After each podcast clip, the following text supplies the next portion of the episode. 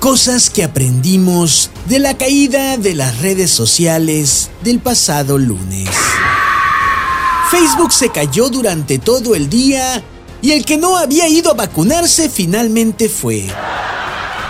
Y aquel que no creía en las vacunas por tanta basura que leía y encontraba en Facebook, al no tener Facebook, también fue a vacunarse.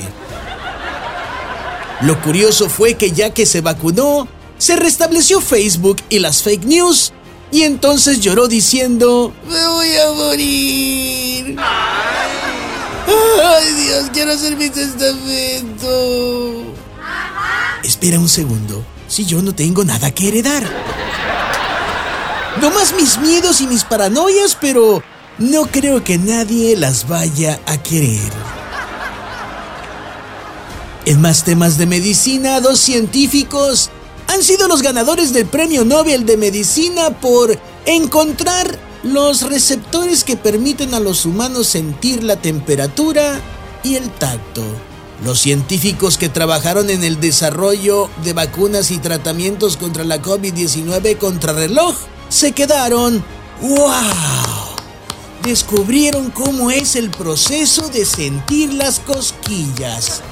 ¡Bravo! Me paro de pie. Y volviendo a la caída de las redes sociales, el pasado lunes la gente al no poder subir fotos a Instagram empezó desesperadamente a subir fotos pisteando o fotos en lencería a su perfil de LinkedIn. Y ya mejor ni les cuento qué hizo ante la falta de WhatsApp. Bueno, sí les voy a contar. Ante la falta de WhatsApp, corrieron algunos a las papelerías a imprimir sus memes y de ahí al servicio postal para mandarlos en envío express a sus amigos y familiares.